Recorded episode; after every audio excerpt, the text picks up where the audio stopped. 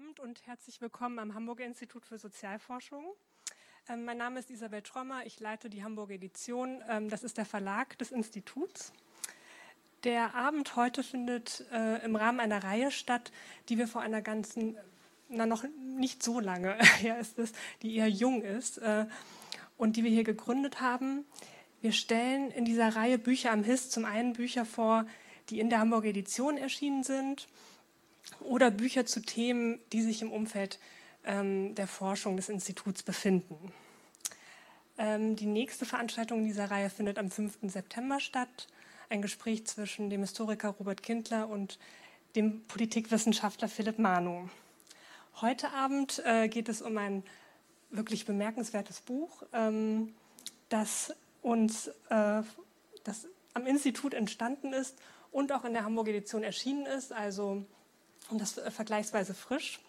Ähm, vorstellen äh, wird es uns neben der Autorin äh, Laura Wolters die äh, Sozialwissenschaftlerin Susanne Neef und ähm, die Moderatorin des Abends ist Olga Kiedenburg.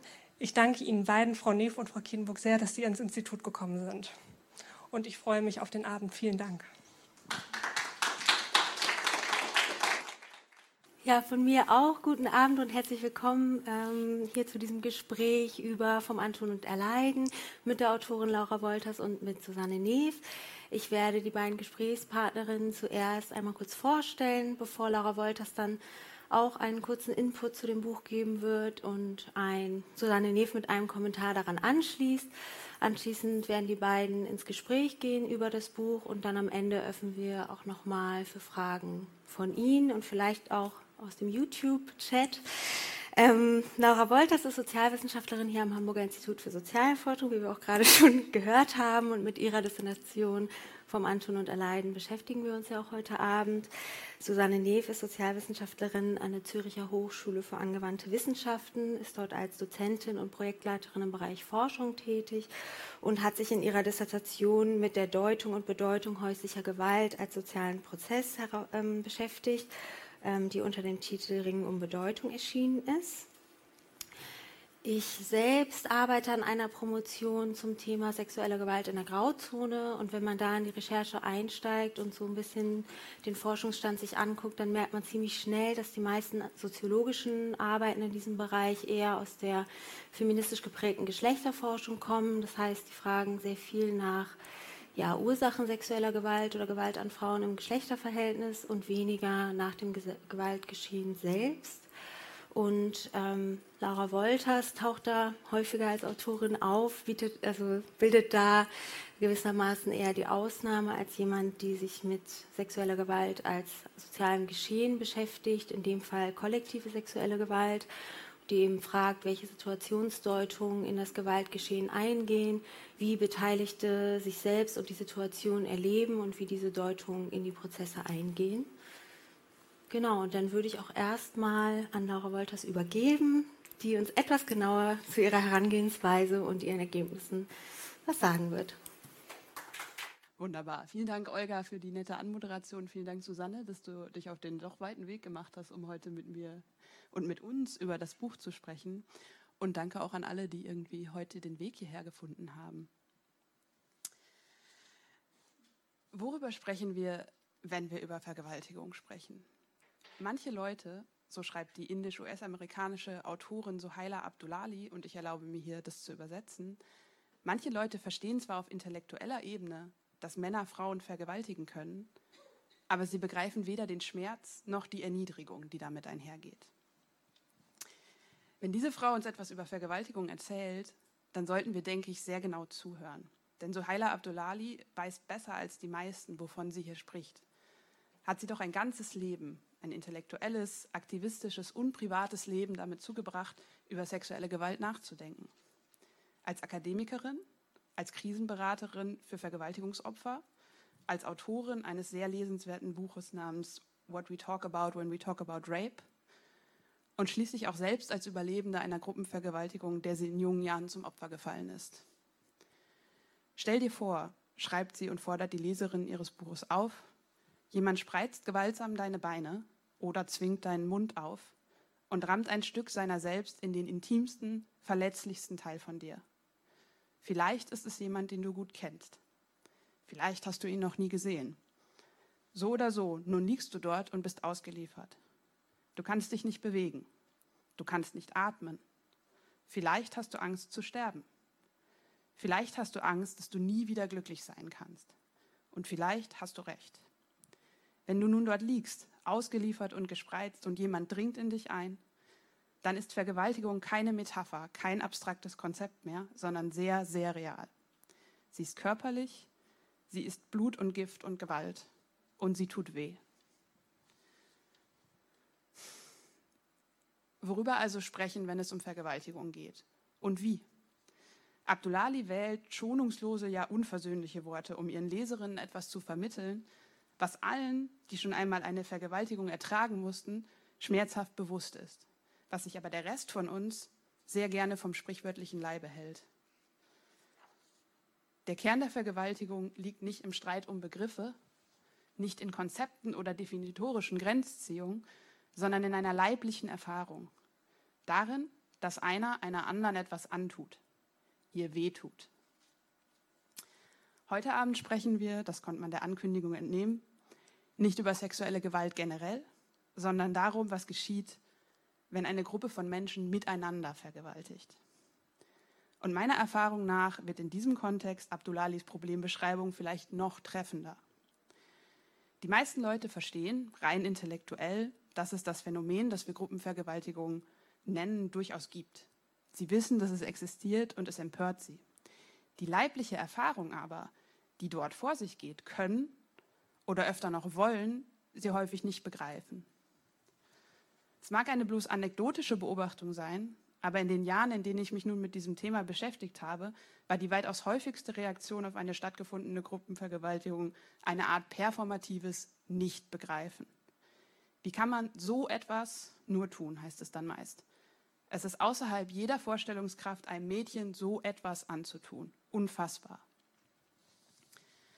Meistens sind diejenigen, die das sagen, männliche Kommentatoren. Und sie fügen erstaunlich oft dann selbst noch an, Vater einer Tochter zu sein und als solcher zu sprechen.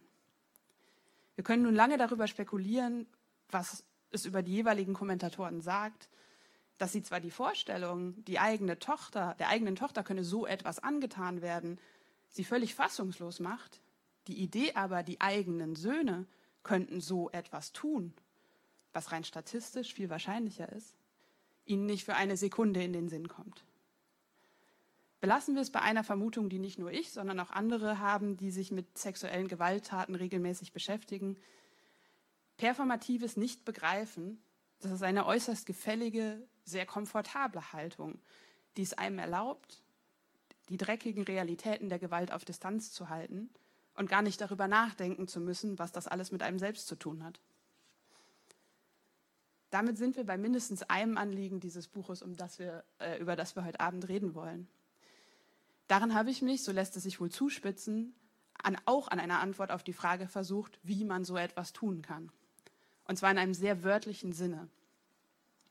Und damit habe ich eben auch gegen dieses für meine Begriffe viel zu bequeme Nichtbegreifen angeschrieben. Ich habe dazu sexuell gewaltsames Handeln als etwas untersucht, das in der Gewaltsoziologie manchmal jedermanns Ressource genannt wird. In Heinrich Popitz Worten also eine Option menschlichen Handelns, die ständig präsent ist. Eine zweifellos furchtbare Möglichkeit, mit anderen Menschen in, Aktion, in Interaktion zu treten, die nie zwingend, aber immer möglich ist.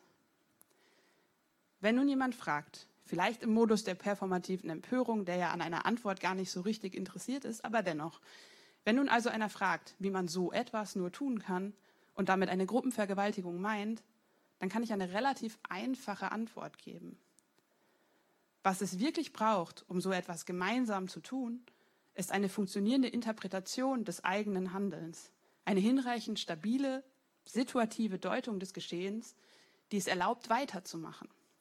Die Gruppe, die miteinander vergewaltigt, braucht eine Antwort auf die Frage, in welcher Situation befinden wir uns?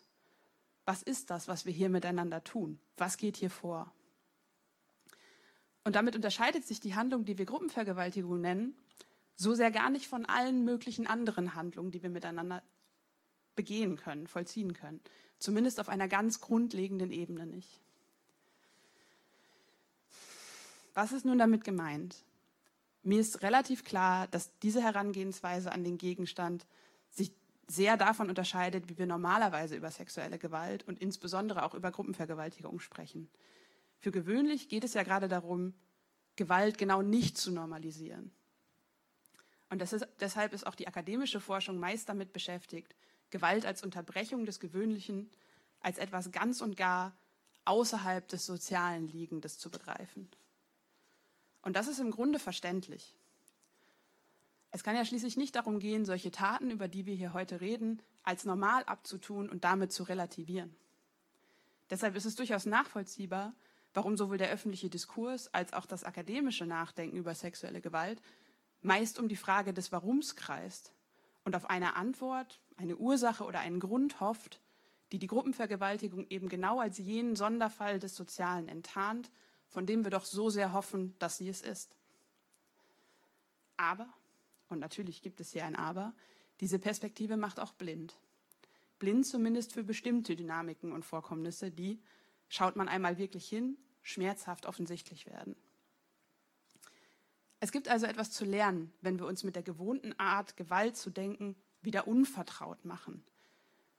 Lösen wir uns also für einen Moment von dem Bedürfnis, nach dem Warum der Gewalt zu fragen und dabei auf eine Antwort zu hoffen, die der gefühlten Außerordentlichkeit der Gruppenvergewaltigung Rechnung trägt. Erlauben wir uns, nach dem Wie und nicht nach dem Warum zu fragen. Wie läuft diese Art der Gewalt im Konkreten ab? Wie beginnt sie? Wie setzt sie sich fort? Wie endet sie? Wie ermöglichen und ermächtigen sich Täter zu tun, was sie da tun? Wie deuten sie, was sie tun? Wie koordinieren und kommunizieren sie das miteinander? Wir reden hier ja immerhin von etwas, das gemeinsam getan wird. Und schließlich, welche Rolle spielen all jene Überzeugungen und Ordnungsvorstellungen und auch normativen Affekte im Gewaltgeschehen selbst, die die meisten von uns ja selbst in Reaktion auf Gruppenvergewaltigungen empfinden oder haben? Und die, das ist genau der Punkt, auch die Täter kennen, vielleicht sogar teilen, von denen sie aber mindestens wissen, dass diese Teil der sozialen Welt sind, in der sie sich bewegen. Wenn wir nun diese Perspektive einnehmen, dann zeigt sich Folgendes. Auch in der scheinbar außerordentlichen Situation der Gruppenvergewaltigung gelten bestimmte Regeln des Sozialen weiter und wirken bestimmte soziale Mechanismen, die wir alle kennen und mit denen wir vertraut sind. Die Beteiligten, Täter wie Opfer, aber für den Moment reden wir nur über Erstere, interpretieren ganz aktiv was sie da miteinander tun.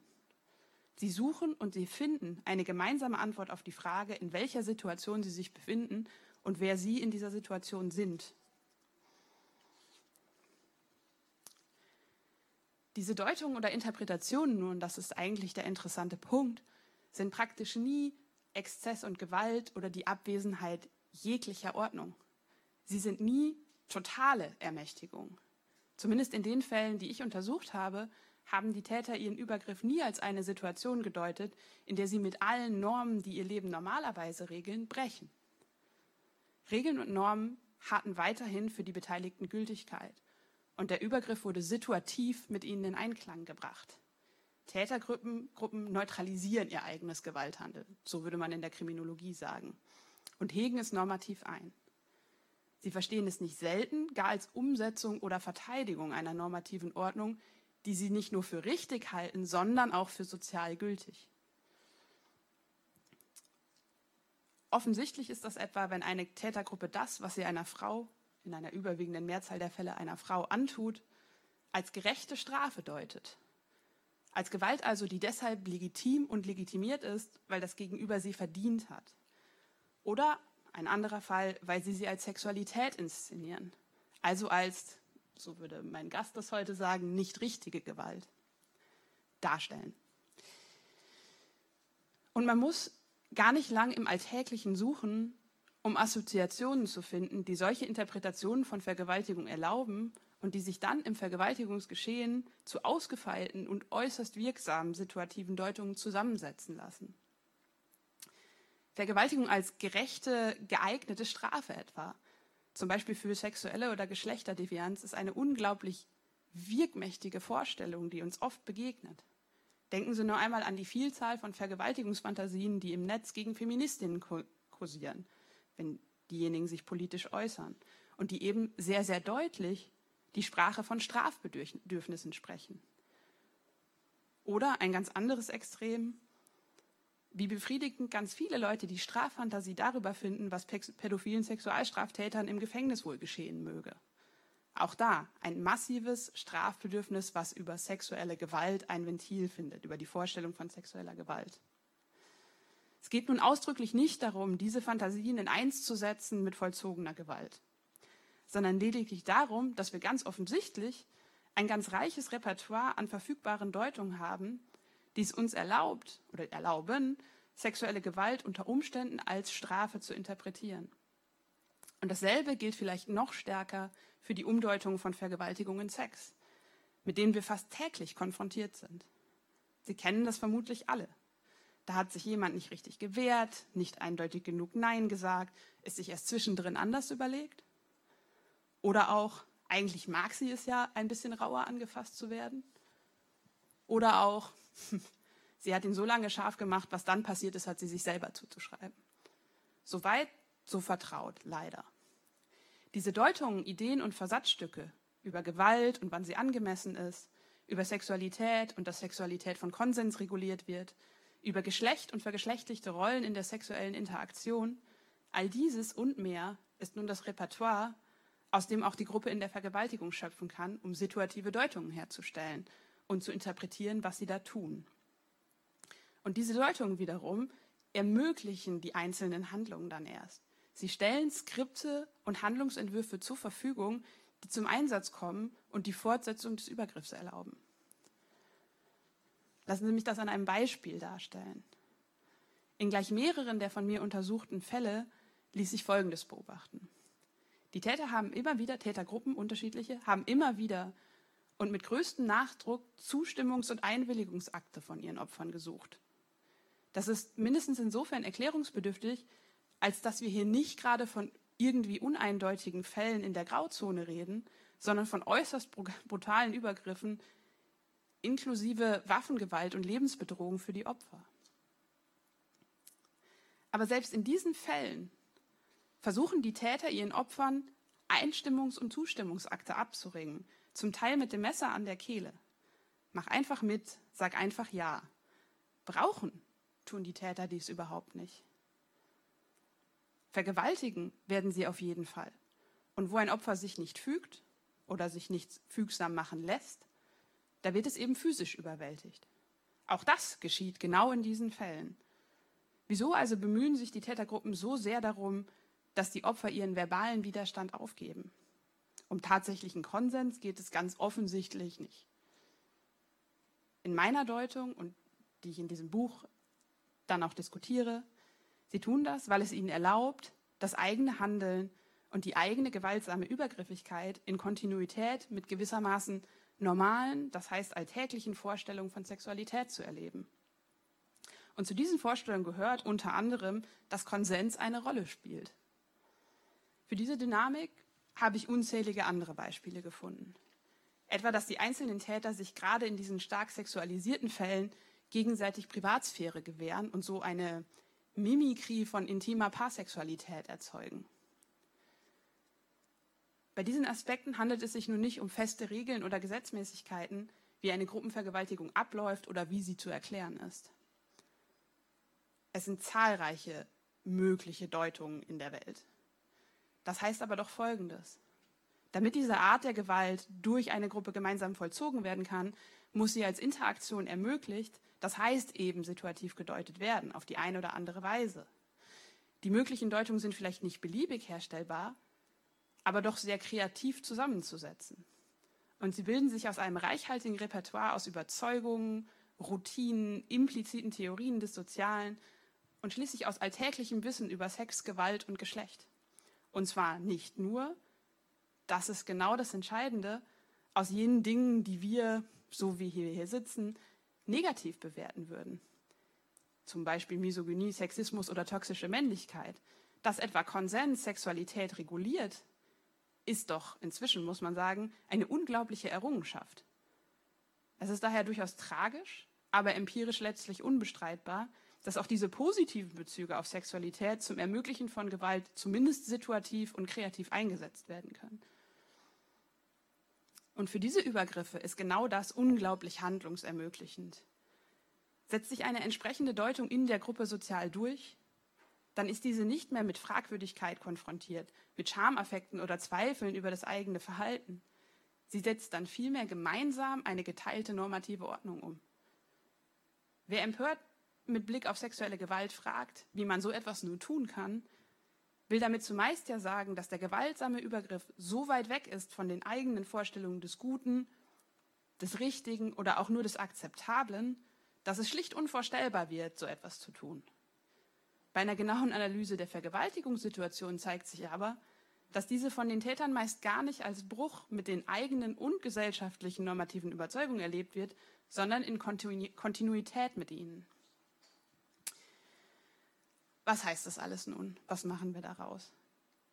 Gewiss nicht, dass wir alle Ideen und Vorstellungen, die in Gewalt relevant werden können und die in Gewalt umgemünzt werden können, über Bord werfen sollten. Das würde auch gar nicht gehen, denn theoretisch könnten wir ja alle Bezüge, könnten in Gewalt alle Bezüge auf Sexualität und andere Dinge nutzbar gemacht werden. Es heißt aber wohl, dass wir, wenn wir akademisch oder politisch über Vergewaltigung und ihre Ursachen reden wollen, sehr viel stärker darauf schauen müssen, was passiert und vielleicht etwas weniger auf die noch so intuitiv plausiblen kulturellen Großerzählungen der Gewalt vertrauen sollten, die jedes gewaltsame Potenzial immer nur im anderen oder im Anderswo verorten. Es mag ein unangenehmer Gedanke sein, aber man sollte sich nicht täuschen. Die eigenen gewaltaversen Ideale und normativen Überzeugungen unterscheiden uns nicht grundsätzlich von dem, der Gewalt ausgeübt hat. Vielen Dank. Vielen herzlichen Dank. Ich freue mich sehr, hier zu sein. Ich bedanke mich ganz herzlich bei Lara Wolters, bei den Einladenden grundsätzlich, beim Verlag natürlich für die Einladung zu diesem spannenden Gespräch und die Gelegenheit, das Werk von Laura Wolters an dieser Stelle zu kommentieren. Gewalt im Allgemeinen und kollektiv verübte sexuelle Gewalt im Speziellen, wie Laura Wolters es darlegt in ihrem Werk, verursacht Moral Panic. Häufig ist eine Konsequenz davon, wie wir auch eben gehört haben, es gilt zu handeln, schnell. Dann wieder weggeschaut, weggehört, weggegangen werden, alles schnell. Und wenn eine Beschäftigung mit Gruppenvergewaltigungen, mit kollektiv sexuell ausgeübter Gewalt stattfindet, dann sollen Antworten geliefert werden. Schnell, jetzt, sofort. Antworten liefern, erklären, Ursachen finden, Prävention sichern, schnell. Dies sind sehr wichtige Aspekte. Das bestreitet niemand. Doch Laura Wolters Ansatz zwingt uns, langsamer zu werden, Tempo rauszunehmen. Sie zwingt uns dazu, oder verbal weniger gewaltförmig ausgedrückt, führt uns die Relevanz vor Augen, uns als Gesellschaft damit auseinanderzusetzen, hinzuhören, hinzuschauen und uns unserer eigenen Begrenztheit des Willens, was wir überhaupt wissen, was wir hören, was wir sehen wollen, zu stellen. Laura Wolters Analyse und Buch führen uns vor Augen, dass eine reine Ursachenforschung zu verkürzt sein mag oder zu vorschnell erfolgt, zu schnell. In einem ersten Schritt gilt es, so Wolters zu beschreiben. Das ermöglicht dann als darauffolgenden Schritt gegebenenfalls ein Erklären und wiederum gegebenenfalls irgendwann langsam ein Verstehen. Sie geht daher vor diesem Hintergrund einen anderen Weg. Vor dem Warum und Wer fragt sie nach dem Wie, wie wir eben gehört haben. Sie arbeitet heraus, dass eben dieses Wie der primäre Schritt einer Gewaltanalyse zu sein hat. Sie leitet damit einen relevanten Perspektivwechsel ein. Sie fragt nicht danach, welches Leid sexuelle Gewalt konkret auslöst oder welches die Ursachen sexueller Gewalt sind oder wer die Täter oder die Opfer seien. Vielmehr fragt sie danach, auf welche Weisen Subjekte sexuell überhaupt verletzbar sind. Sie begründet dies damit, dass die Wer- und Warum-Fragen vor einer Gewaltanalyse gar nicht zu beantworten seien. Dabei fasst sie in ihrem Werk vom Antun und Erleiden kollektive sexuelle Gewalt als intersubjektives soziales Geschehen. Sowohl ihre Definition als auch ihre Analyse verankert sie in der Interaktion zwischen den Beteiligten. Wobei die große Stärke ihres Werkes darin liegt, dass Laura Wolters keinen definitorischen Anspruch für sich einnimmt. Vielmehr fasst sie ganz im Sinne oder auch in Anschluss ans Wittberg, so lese ich zumindest ihre Analyse, die Auseinandersetzung mit dem Begriff Gewalt als sensibilisierende Heuristik und wendet die Annäherung und Debatte methodologisch, indem sie davon ausgehend ihre eigenen Vorannahmen, ihr Vorwissen und so gute hinterfragt und so gute Forschung, die neue Denkwege geht, ermöglicht. Dabei setzt sie sich fundiert mit forschungsethischen Überlegungen auseinander, ohne sich gleichzeitig darüber selbst Denkverbote oder Denkschranken aufzuerlegen. Ihre Gedanken dazu, inwiefern Forschung gegebenenfalls zur Fortsetzung eines Übergriffs beitragt oder beitragen kann, indem diese fortlaufend wiederverbreitet, wiederverarbeitet und reproduziert wird, sind sehr spannend und unbedingt weiter zu verfolgen. Doch Laura Wolters geht noch einen Schritt weiter. Sie setzt sich intensiv damit auseinander, wie die eigene Position, die eigene Person einzubeziehen ist. Denn Forschung zu Gewalt macht etwas mit einem selbst. Sie stellt sich Fragen, wie die eigene emotionale Verfasstheit und dadurch Trübungen des Blicks mitzudenken sind. Und reflektiert diese methodisch. Lara Wolters Weg ist der, dass sie auf ein reflexives Verhältnis zu ihrem Forschungsgegenstand setzt. Dazu gehört auch Normative der Wissenschaft, nicht nur der Gesellschaft aufzudecken. Heute noch werden Ansätzen, die Emotionen, Affekte und Forschungen in einen Zusammenhang stellen, Wissenschaftlichkeit mangels Objektivität abgesprochen. Und Laura Wolters geht in ihrem Werk den mutigen Weg, Emotionen offen anzusprechen, ihre eigenen Emotionen offen anzusprechen und produktiv für den eigenen Erkenntnisweg zu machen. Besonders interessant ist dabei an ihrer Studie, dass sie Gewalt nicht als Sonderfall des Sozialen behandelt, wie eben gehört. Über alle spannenden weiteren Aspekte steht die zentrale Gemeinsamkeit unserer beiden Arbeiten als Gewalt als Thema der anderen. Oder in den treffenden Worten von Laura Wolters, ich zitiere aus ihrem Buch, gerungen wurde darum, ob es ein Phänomen der Peripherie oder des Zentrums der Gesellschaft darstelle. Und in eben dieses Sprechen, dieses Ringen ist Gewalt einzubetten. Denn die normativen Bilder, die bereits angesprochene Moral Panic, das darüber sprechen, so wird deutlich, ist genuiner Bestandteil dieses sozialen Geschehens. Besonders diskussionswürdig ist daher meines Erachtens der Umstand, dass über diesen Perspektivenwechsel, den Laura Wolters eingeht, das Erfordernis einhergeht, sich vertieft auseinanderzusetzen mit den Beteiligten, ihren Erfahrungen und auch eben mit gesellschaftlichen normativen Bildern und Erwartungshaltungen. Dabei sind wir alle gefordert, denn was wir, wir Einzelnen, wir als Gesellschaft wissen wollen, ist sehr begrenzt. Gerne komme ich nun abschließend auf Überschneidungen unserer Ansätze zu sprechen. Neben der bereits erwähnten Gemeinsamkeit, dass wir uns in unseren beiden Ansätzen und Zugängen zumindest äh, keine expliziten, ich hoffe auch keine impliziten, ich kann das dir bescheinigen, ich würde es von mir nicht immer bescheinigen, sozialtheoretischen Exzeptionalisierungen von Gewalt vorgenommen werden, Gewalt also nicht exotiert wird. Ist eine weitere zentrale Gemeinsamkeit, dass in beiden Arbeiten Geschlecht nicht als Ausgangspunkt, sondern als eine mögliche Konsequenz in der Untersuchung gefasst wird. Geschlechtlichkeit wird komplexer gefasst als die schlichte Dichotomie und dabei Unterscheidung zwischen männlichen Tätern und weiblichen Opfern. Und es wird deutlich, dass es gilt, Doing Gender mit in die Gewaltinteraktion und die Deutungen oder im Falle meiner Analyse in die Deutungsaushandlungen einzubeziehen. Doch sicherlich die größte Gemeinsamkeit ist die Erkenntnis, dass die Antwort auf die Frage, was geht hier eigentlich vor, die Laura Wolters stellte, niemals einfach nur Gewalt war. Diese Gemeinsamkeiten sind besonders interessant, wenn wir uns auch den zentralen Unterschied vor Augen führen. Laura Wolters nimmt über die Situationsdeutungen gezielt den Akt der Gewalt selbst in den Blick. Ich selbst nehme nicht den Akt der Gewalt in den Blick, sondern die Bedeutungszuschreibungen aus einer Prozessperspektive, mit denen Betroffene häuslicher Gewalt dem erfahrenen Sinn verleihen. Wir haben, so würde ich attestieren, das wäre aber spannend zu diskutieren, unterschiedliche Forschungsgegenstände. So ist mein Forschungsgegenstand letztlich nicht das Gewaltphänomen an sich, sondern den Aushandlungsprozess über das Erlebte. was nun auch gleich zur Diskussion führen könnte, wie beispielsweise Fragen dazu, was über jeweilige Zugänge sichtbar respektive unsichtbar bleibt. Vielen herzlichen Dank.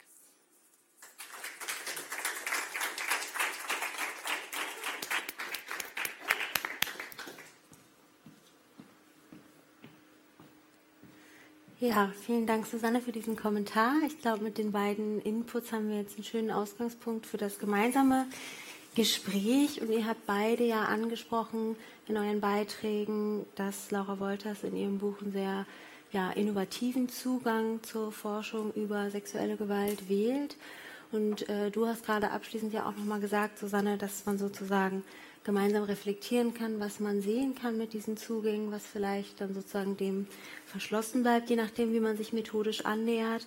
Und deswegen wäre vielleicht meine erste Frage, ob du darauf gleich nochmal eingehen willst, Laura, also dieses Verhältnis vielleicht deines Materials und der Fragen, die du hast, ohne jetzt zu methodisch und zu nerdig zu werden, aber es ist ja eine spannende Frage, ne? Also ähm, man untersucht nachträgliche Deutungen von Gewalt und interessiert sich für das Gewaltgeschehen selbst. Wie nah kommt man daran? Wie kommt man dahin? Und was bleibt vielleicht auch immer ein bisschen rätselhaft? Das ist, glaube ich, immer das Erste, was ich zu dem, zu dem Zugang sage, ist einfach einzuschränken, was man alles nicht damit sehen kann. Ne? Also mein, mein, mein Ansatz in diesem Buch war vor allen Dingen, auf einen Teil des Phänomens oder auf, auf, auf gemeinsam verübte sexuelle Gewalt zu gucken in einer Art und Weise, wie sie bisher in der Forschung einfach noch nicht gemacht wurde. Ne? Dieses ganze Thema der Interaktion, das was passiert da eigentlich, ist aus ganz vielen Gründen, über die man, auch guten Gründen, über die man lange reden könnte, weitgehend vernachlässigt in der Forschung. Und mein Ansatz ist ein Vorschlag, sich dem anzunähern. Allerdings einer, der mit ganz vielen methodischen Einschränkungen daherkommt. Ich schreibe das in dem Buch ja auch relativ ausführlich. Ich beschäftige mich mit Material, was nach der Gewalt entstanden ist. Also ein, eine wichtige Quelle waren Gerichtsakten, in denen rekonstruiert wurde, was in diesen, in diesen Gruppenvergewaltigungen passiert ist. Zum Teil waren es autobiografisches Material, das manchmal Jahre nach diesen Übergriffen entstanden ist. Und natürlich sind es alles hochgradig vermittelte Materialien, die im Zweifelsfall nicht die Interaktion selbst sind. Und dann, also, dass man nicht, nicht in jedem Fall sagen kann, wir können mit hundertprozentiger Sicherheit alles konstruieren, was dort, was dort vor sich gegangen ist. Eine relativ naheliegende methodische Alternative, die in der Gewaltforschung dieser Tage auch sehr populär ist, wäre gewesen, Videomaterial zu verwenden. Also die Analyse von, von gewaltsamem Videomaterial wird in der Gewaltforschung sehr viel gemacht.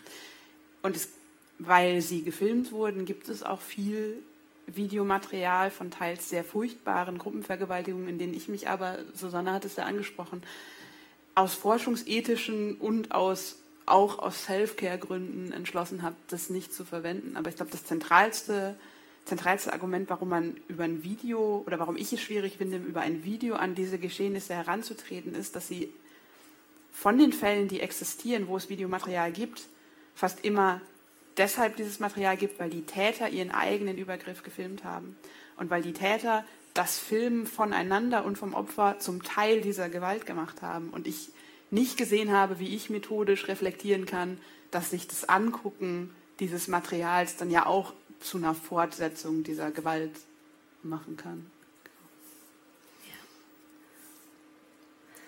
Susanne, du hast es selber gerade angesprochen. Was würdest du sagen, ist sozusagen vielleicht, sind Grenzen dieses ähm, Vorgehens oder würdest du einfach sagen, es sind unterschiedliche Fragestellungen, die man damit verfolgen kann und vielleicht nochmal kannst du rausarbeiten, mit welchem Interesse du äh, die Deutungen untersucht hast, sozusagen, da es bei dir nicht so wie bei Laura darum ging, jetzt unbedingt Gewalt geschehen, ganz genau zu rekonstruieren. Mhm. Ja, mit den Grenzen werde ich natürlich gerade äh, in die kritische Ecke gedrängt. Feel free. Ich, ich finde, Laura ähm, Wolters löst das sehr, sehr elegant. Äh, und ich als äh, Empirikerin, Methodikerin werde das sehr abgeholt. Sie erwähnt immer wieder, das wären empirische Fragen. Die gelte es dann weiter noch zu klären. Äh, das löst sie sehr elegant. Ich fühle mich dann natürlich dann auch gleich abgeholt und merke doch, ich kann da anschließen. Ich werde nicht ganz außen vor gelassen, wenn nun auch TheoretikerInnen sich ähm, empirischer Methoden ähm, bedienen. Was mich sehr angesprochen hat übrigens, um noch um bei den positiven Aspekten zu bleiben. Ähm, was natürlich meines Erachtens nach, oder gerade wenn wir an diesen, an diesen Situationsdeutungen verbleiben oder bei diesen Situationsdeutungen sind, ähm, was ich persönlich natürlich als qualitative Sozialforschende insbesondere spannend fände, wäre, was ist danach? Inwiefern transzendiert diese Situative, oder transzendiert die Gewalt die situative Dynamik? Was geschieht danach ähm, mit den Betroffenen? Seien es die Tatpersonen, seien es die Opfer? Ähm, wie ändern sich gegebenenfalls ihre Deutungen? Ähm, wie werden sie adressiert von ihrem nahen sozialen Umfeld? Woran arbeiten sie sich ab? Womit ringen sie? ähm, wo, wir, dann wieder auch bei den normativen äh, Bildern wären, die du ja erwähnst und teilweise auch rekonstruierst. Das wären sicherlich Grenzen, die ich sehen würde, die aber Laura Wolters auch gar nicht für sich in Anspruch nimmt, dass sie die eigentlich oder diese, diese Themen auch bedienen möchte sondern das wären wirklich, und das macht sie ja sehr schön auch aus oder arbeitet sie heraus, Folgefragestellungen, wo einerseits natürlich die Wissenschaft und gleichzeitig aber auch die Gesellschaft in Verantwortung gezogen wird. Und das finde ich genau auch den spannenden Punkt und den sehr schönen Punkt, ähm, wirklich nochmals das aufzugreifen mit der Peripherie der Gesellschaft oder die, ähm, das Zentrum der Gesellschaft. Weil genau über diesen Aspekt, über, dieses, über diese Gesellschaft, die sie dennoch also sie hat ja eigentlich wirklich diese Interaktion der Beteiligten, die sie ins Zentrum stellt und dann noch verortet und bettet sie es immer wieder ein auf die gesellschaftliche Ebene. Und das spricht gleich auch die einzelnen Beteiligten an und ich finde, das löst sie sehr, sehr schön, wenngleich sie eben diese Ebene der Rekonstruktion nicht eingenommen hat oder diese Perspektive. Das war ja auch letztlich so ein bisschen das Anliegen dieses Buches, ähm, diese Stelle mit dem Peripherie oder dem Zentrum mhm. der Gesellschaft, die du, auch, die du auch zitiert hast, wo ich gefragt habe, naja, da passiert ein, ein, ein, ein Gewaltgeschehen, was irgendwie so eine gesamte bundesdeutsche Öffentlichkeit völlig fassungslos macht. Und gemeint waren damit die, die Übergriffe in Köln, die, die Silvesterübergriffe, bei der die meisten werden sich ja vermutlich noch erinnern, irgendwie große Gruppen von Männern, einzelne Frauen in der Menschenmenge eingekesselt haben, sie angefasst haben, zum Teil auch mit den Händen vergewaltigt haben. Und das große Ringen, das danach dann im Diskurs stattfand, war zu fragen, naja, was ist eigentlich die Erzählung unserer Gesellschaft? In welcher Gesellschaft ist es möglich, dass sowas stattfindet? Und eine weit, leider weit geteilte Antwort war ja, naja, eine Gesellschaft, die ihre Grenzen nicht genug schützt. Da sind jetzt Leute von außen reingekommen, die diese, die diese Gewalt begehen, die es hier vorher so gar nicht gegeben hätte. Und es ist halt also bei allen, allen Grenzen, die, die auf das Geschehen gucken, halt aus, also die, die, das, die definitiv existieren, an der Stelle einfach mal zu sagen, es ist wichtig, dass wir darüber reden, aber stopp einen Moment, haltet mal an und guckt euch an, was ist denn da eigentlich passiert? Wer hat denn eine klare Vorstellung davon, was dort passiert ist? Praktisch niemand, weil tatsächlich sind ja diese Übergriffe in Köln einfach nicht aufgeklärt worden. Ne? Ich glaube, allein in Köln gab es irgendwie will nicht lügen, fünf Verurteilungen für irgendwelche Übergriffe, die mit sexueller Komponente stattgefunden haben, bei über 500 Anzeigen. Also man wusste überhaupt nicht, was da passiert ist und hatte trotzdem eine völlig klare Vorstellung davon, das hat mit dem Zentrum der Gesellschaft gar nichts zu tun. Das ist irgendwie das andere oder das anderswo, wo diese Gewalt herkommt. Und das ist, ja, was ich in einer sehr gefälligen Haltung irgendwie letztlich meine, sich mit diesem mit diesem Ganzen, was da passiert ist, nicht weiter zu beschäftigen. Man hatte irgendwie den Ort dafür. Genau, ja, wir haben es öfter schon angesprochen jetzt. Du ähm, stellst dich diesen Fragen ja in dem Buch und du guckst genau hin und fragst, was passiert dort. Nicht nur, wie kann man sowas tun, sondern auch, wie funktioniert so etwas, wie tut man so etwas. Und wir haben jetzt auch schon gehört, äh, man lernt dabei, dass Normen bezüglich Sexualität und Geschlecht, ähm, vielleicht auch sogar Gruppeninteraktionen in das Gewaltgeschehen einfließen und da ja wirksam werden.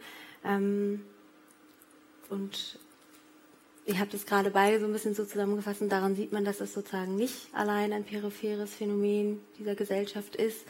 Ähm, was würdest du denn sagen, inwiefern sagt uns deine Arbeit etwas über die zentralen Werte zu diesen Themen?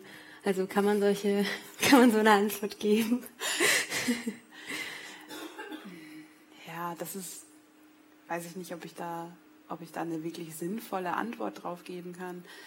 Aber es ist halt im Grunde, was ich, was ich in meinem Input eben auch schon gesagt habe, so diese, diese Gewissheit oder diese, dieses Vertrauen, dass die eigenen gewaltaversen Normen das schon verhindern werden, dieses Selbstverständnis der modernen Gesellschaft, sagt man hier gerne äh, im Hause, dass das halt überhaupt nicht davor schützt und dass man sich das vielleicht in Fällen wie in Köln durchaus erzählen kann, aber wenn man sich das auf einer breiteren Ebene anguckt und die ganzen Orte anschaut, an denen Gruppenvergewaltigungen passieren, aber vor allen Dingen auch andere Fälle. Ich meine, das ist nicht mein Thema, aber das ist ja genau der Punkt, eigentlich zu sagen, Gruppenvergewaltigungen lösen Moral Panics aus und erregen, erzeugen so einen Erregungszustand in der Gesellschaft. Dabei sind sie ja im Vergleich, und das ist immer komisch, dass ich mein eigenes mein eigener Forschungsgegenstand so ein bisschen runterrede, im Vergleich zu anderen Sexualstraftaten ja total selten. Das ist überhaupt nicht der Inbegriff von, von sexueller Gewalt, wie er in der Bundesrepublik stattfindet.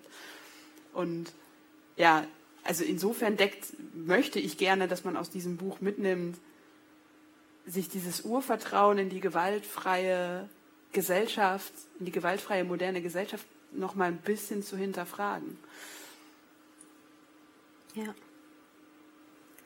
Ihr habt auch beide schon betont, dass im Unterschied zu äh, ja, typischeren Zugängen aus der Geschlechterforschung zu der Beschäftigung mit äh, sexueller Gewalt, ihr beide nicht den, ja, nicht das Geschlecht so als Ausgangspunkt zum Gewalt verstehen oder erklären wählt.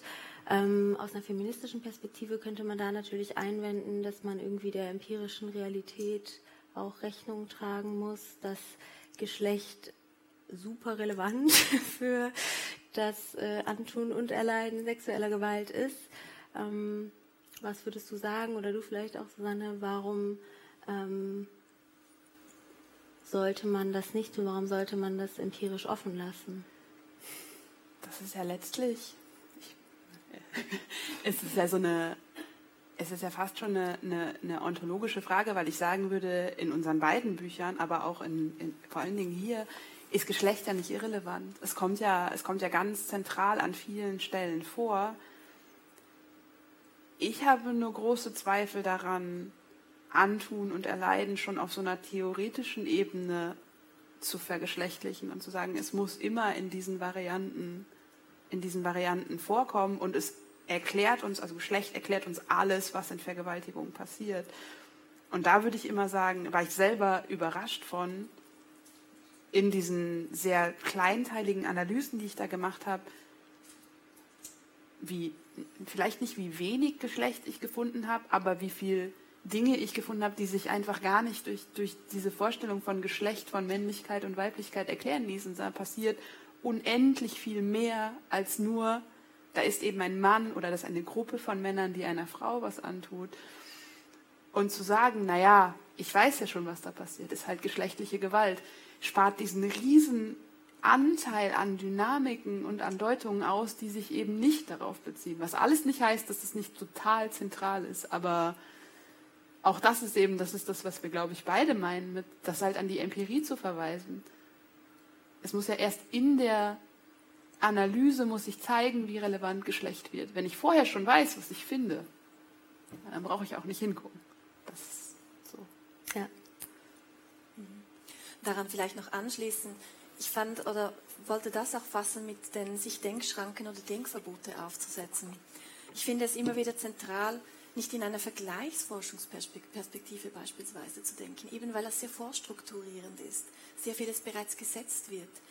Ähm, letztlich sehr explorativ auch vorzugehen. Und das war zumindest mein Ansatz. Und so habe ich auch deinen Ansatz verstanden und sehr geschätzt wirklich einfach mal zu sagen, was, was wird hier hergestellt? Und mhm. es wird fortan kontinuierlich Geschlecht hergestellt, aber in allen verschiedenen Variationen und, und Facetten.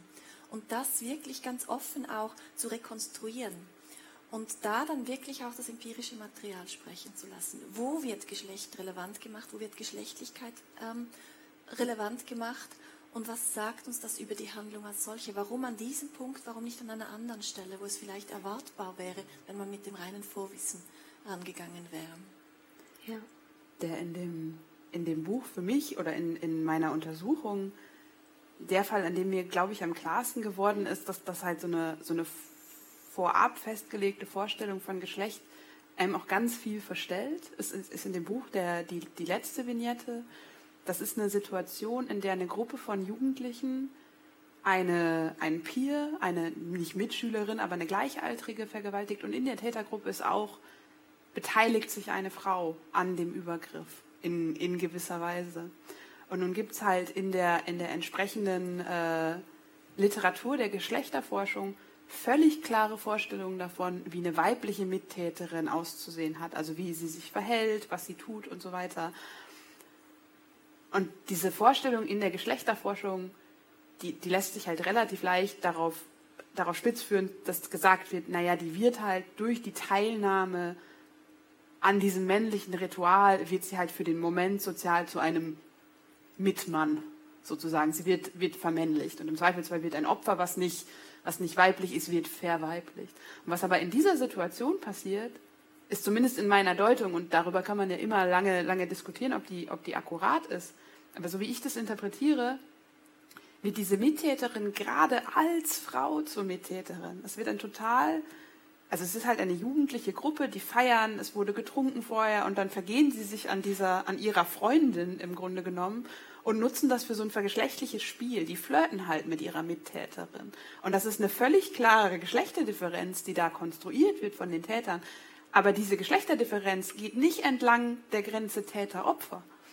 Und da ist halt, da wird halt Geschlecht relevant, aber so völlig anders, als wir, als wir das gewohnt sind zu denken. Und ich glaube, an den Stellen muss man dann halt genau sagen, ja, das, das ist eben, es ist eben komplexer in der Realität. doofe Antwort, aber ja. Ja, nee.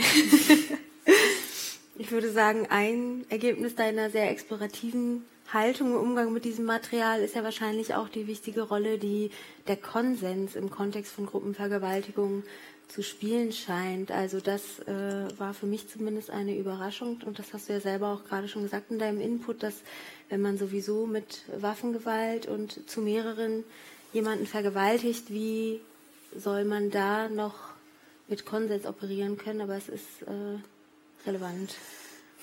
Obwohl es mir sowohl beim Schreiben als auch beim darüber reden immer schwer über die Zunge geht, es einfach Konsens zu nennen. Weil natürlich müssen wir hier völlig klar sagen, es geht da nicht an, einer, an, einer, an irgendeiner Stelle um eine echte Einwilligung. Ne? Also es sind Situationen, die sind wahnsinnig brutal. Da sind schon, da existieren schon Waffen in dieser Interaktion. Da geht es nicht um irgendwas, was wir moralisch, politisch oder rechtlich ernsthaft Konsens nennen würden.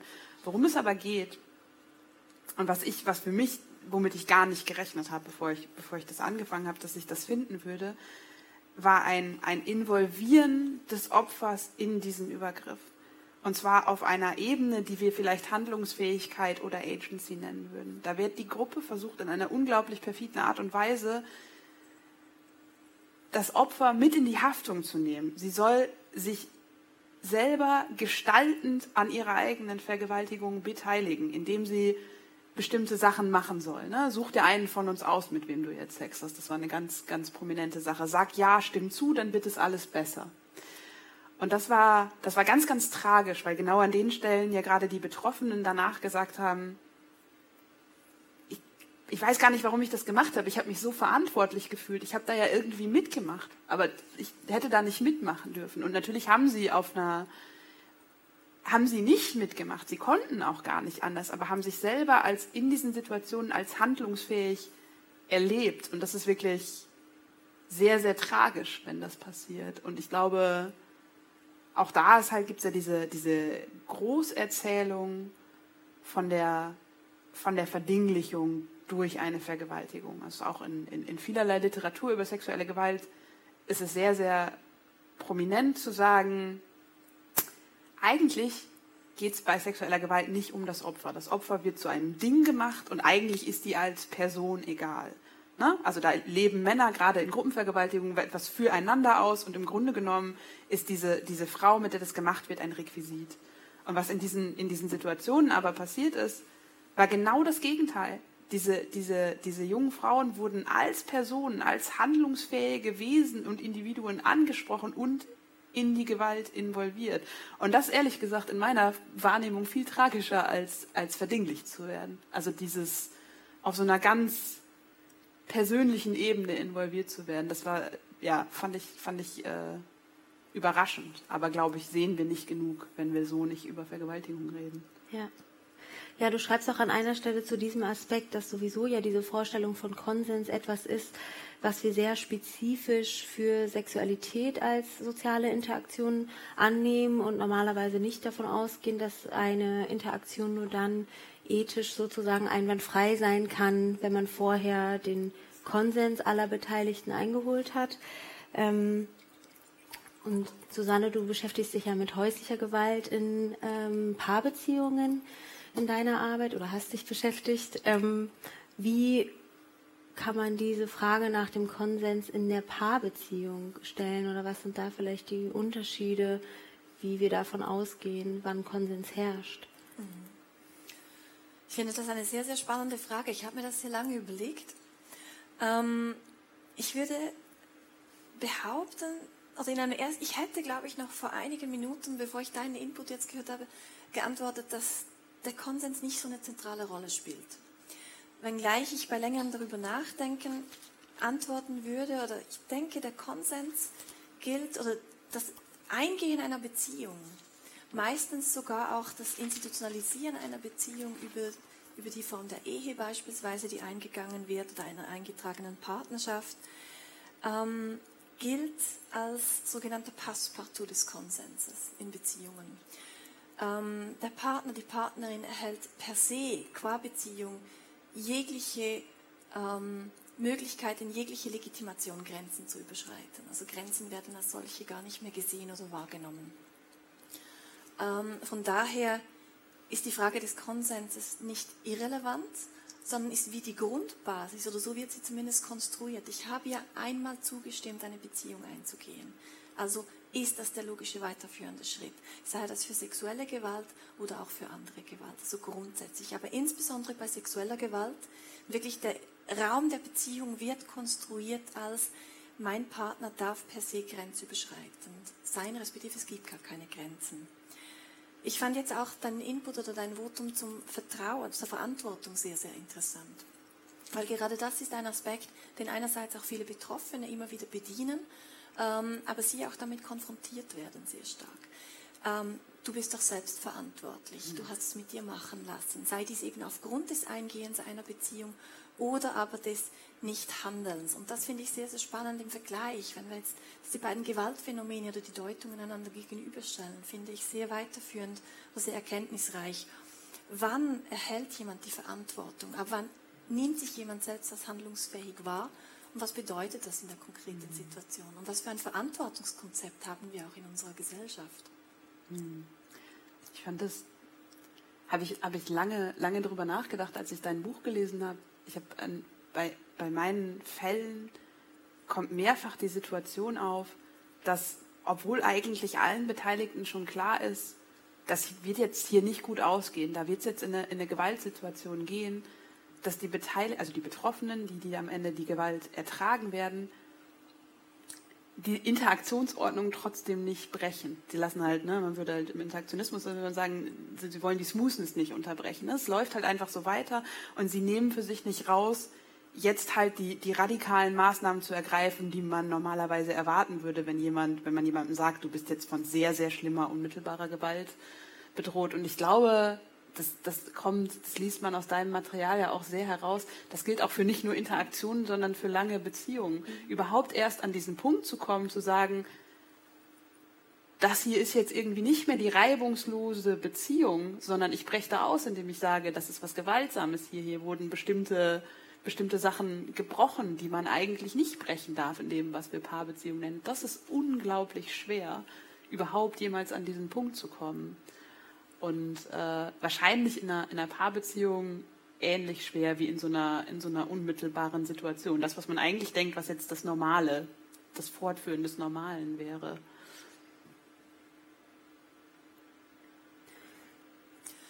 Ja, Sehr spannend würde ich an diesem Punkt, aber um da vielleicht noch einen Schritt weiter zu denken, auch interessant finden, eigentlich die Handlungskonzepte als solches auch zu betrachten. Mhm. Wenn wir jetzt sagen, ähm, eine Person hat in, in deinen ähm, Fallvignetten ähm, hätte grundsätzlich Handlungsfähigkeit oder es wird ihr zumindest auferlegt, diese als solche für sich in sehr begrenztem Maße äh, in Anspruch zu nehmen oder zu füllen. Wäre ja sehr interessant, ähm, sich weiterführend auch zu fragen, weswegen dennoch, also das deutet ja auf sehr deterministische, sehr finalisierende, finalistische Handlungskonzepte hin, die wir inkorporiert, internalisiert haben, dass dennoch eine Person, wenngleich sie als eine deiner Betroffenen, wenngleich sie bedroht wird, diese Verantwortung dennoch auch sich selbst auferlegt mhm. und sich daran auch noch sehr lange auch zu reiben scheint. So in diesem Aspekt, und das ist auch ein Aspekt, der sich bei der sexuellen Gewalt in häuslichen Kontexten zeigt, und das scheint ja eine Gemeinsamkeit unserer beider Gewaltphänomene zu sein, sofern man noch differenzieren kann, mhm. je nach Kontext, in dem sie geschieht, wenngleich in gewissem Maße gewisse äh, Parallelen vom Gewaltphänomen hat. Ja. Also ich habe das ganz viel, als ich über diesen Text geredet habe, ganz viel so ein Unbehagen immer zu spüren bekommen und teilweise auch direkt gesagt bekommen. Ich spreche ja in dem Text von Agency, mhm. dass sich die Betroffenen als, als handlungsfähige Wesen mit Agency auch erleben. Und da halt ganz oft gesagt wurde, naja, aber das kannst du so nicht schreiben, die haben keine Agency, die sind super äh, gezwungen und, und begrenzt in dem, was sie tun, aber halt gerade dieses sich empfinden und mhm. sich selber auferlegen und selbst in der noch so gezwungenen Situation gibt es ja Mikroräume, die trotzdem noch gefüllt werden wollen und von denen wir das Gefühl haben, wir müssen sie dann auch füllen. Ne? Das finde ich krasseste Beispiel ist, ist, ist, ist der Fall von, ähm, von Samira Belil, die von einem, einem Freund ihres Freundes wird sie über Nacht in einer Wohnung festgehalten und der vergewaltigt sie erst alleine und dann ruft der Freunde dazu. Und es gibt immer wieder in dieser Nacht Phasen von, sie wird wirklich brutal vergewaltigt. Und dann ist so, ist Pause. Und dann führt, führt ihr Peiniger Smalltalk mit ihr. Und sie weiß überhaupt nicht, wie sie fühlen soll. Sie reagiert dann, weil sie das Gefühl hat, irgendwas muss sie ja machen. Sie könnte schreiend auf dem Boden zusammenbrechen. Sie könnte versuchen zu rennen. Sie kann antworten und sie könnte tausend andere Sachen machen. Aber dieser Mikroraum will gefüllt werden. So, ne? Und das, man kann da gar nicht hinter das Gefühl, diesen Raum füllen zu müssen und irgendwie auch zu reagieren. Und das ist eben gerade Teil dieses perfiden Übergriffs. Und das ist wahrscheinlich, glaube ich, auch in Beziehungen. So dieses, der Alltag existiert ja weiterhin. Ich muss irgendwie, wir leben unter einem Dach, also jetzt bei, bei äh, äh, gewaltsamen Paarbeziehungen. Wir müssen uns, wir müssen was essen, wir müssen Einkäufe, Einkäufe machen. Der Hund muss rausgeführt werden. All das läuft ja weiter und muss irgendwie ausgefüllt werden. Und das ist so, das einfach nicht tun, ist fast keine Option. Mhm. Ja, und da wäre dann ein ganz spannender Aspekt, das einfach nichts tun. Was ist denn nichts tun? Jetzt gerade in deiner Fall, Vignette, in deinem Beispiel ist es ja das Überleben in der Situation. Ja. Und das zeigt sich natürlich auch dann wiederum in, in meinen einzelnen Fällen und in meinen Interviews wo selbst natürlich auch meine Betroffenen haben mir teilweise über Stunden hinweg erzählt, was sie alles getan haben in den Situationen, um danach zu enden mit, aber ich habe halt nichts getan, also trage ich mit Verantwortung oder mit Schuld. Mhm. Also was für gesellschaftliche Handlungskonzepte, finalistische oder determinierende Handlungskonzepte haben wir, dass wir Handlungen nur noch gleichsetzen mit gehen, Beziehung beenden, mhm. sich auf den Boden werfen etc., mhm. was ja dann auch wieder sehr viele Fragen aufwerft. Ja.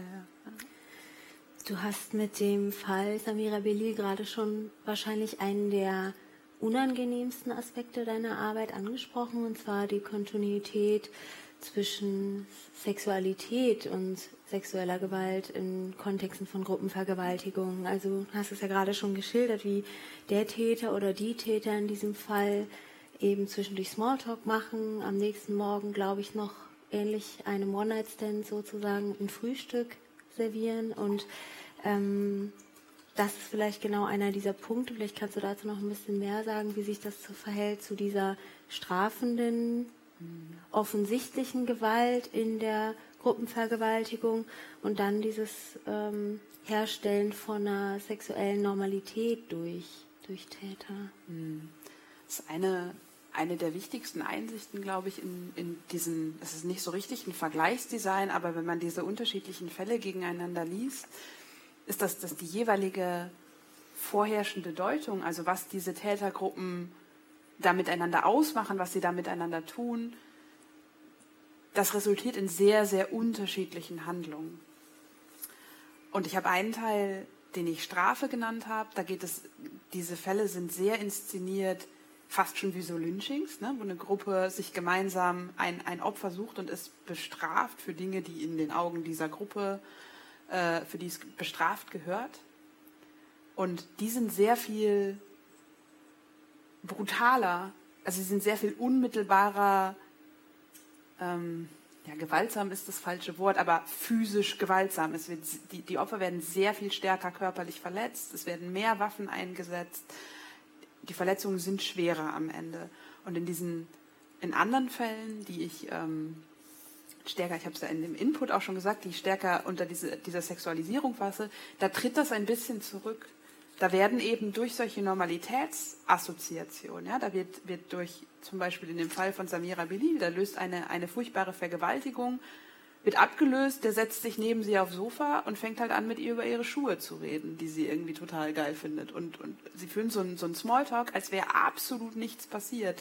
Und das zerrt an ihrer Wahrnehmung der Situation. Sie kann irgendwie dieses eindeutige, hier ist jetzt, der tut mir gerade was total Schlimmes an und eigentlich sollte ich darauf reagieren in angemessener Art und Weise. Und in dem Moment wird das brüchig. Es ist nicht, dass sie das irgendwie plötzlich will oder weniger schlimm findet, aber sie versteht gar nicht mehr, ihre Antwort auf das, was geht hier eigentlich vor, wird, wird gezielt fragil gemacht durch solche Normalitätseinflüsse, die eben sexuell sein können, die alltäglich sein können, das können auch ganz blöde Sachen sein. Und das weist uns ja gerade darauf hin, dass eben Gewalthandeln oder so Gewaltinteraktionen sind eben nicht die totale Ausnahmesituation. Sie schwanken zwischen ganz vielen Handlungsaspekten und ganz, ganz viel von dem, was wir als normal verstehen würden, wird da drin relevant. Es ist nicht der totale, der totale Exzess. Und das ist, glaube ich, eine, eine relativ wichtige Einsicht von diesem Buch, die letztlich darauf hinausführt, dass das in dieser letzten Vignette, die ist ja am allerwenigsten physisch gewaltsam. Da wird ein, ich habe das eben schon erwähnt, diese, diese, dieser Fall mit, mit einer Schülergruppe und die, diejenige, der sie, die sie dann als ihr Opfer auserkoren, äh, auserkoren haben, die ist so betrunken, dass sie praktisch bewusstlos ist. Die kriegt von all dem eigentlich gar nicht, gar nicht viel mit. Und was diese Gruppe dann macht, ist, dass sie sie vergewaltigen mit Gegenständen und sich dabei filmen. Und im Grunde genommen, der wird es soll überhaupt nicht relativierend klingen, aber die tun ihr absolut, erstmal absolut nichts, außer das. Die verletzen sie nicht, die schlagen sie nicht, die machen weiter gar nichts mit ihr, außer dieser Penetrationshandlung und haben einen furchtbaren Spaß dabei. Ne, das ist halt so eine jugendliche Ausgelassenheit, die passiert. Und es endet erst in dem Moment, in dem die Betroffene aufwacht und fängt, sie fängt an zu schreien.